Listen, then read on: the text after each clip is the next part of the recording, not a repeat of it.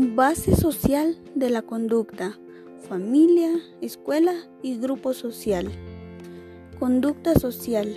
Es el conjunto de conductas emitidas por un individuo en un contexto interpersonal que expresa los sentimientos, actitudes, deseos, opiniones o derechos de ese individuo de un modo acuerdo a la situación, respetando esas conductas en los demás y que generalmente resuelve los problemas inmediatos de la situación mientras minimiza la probabilidad de futuros problemas.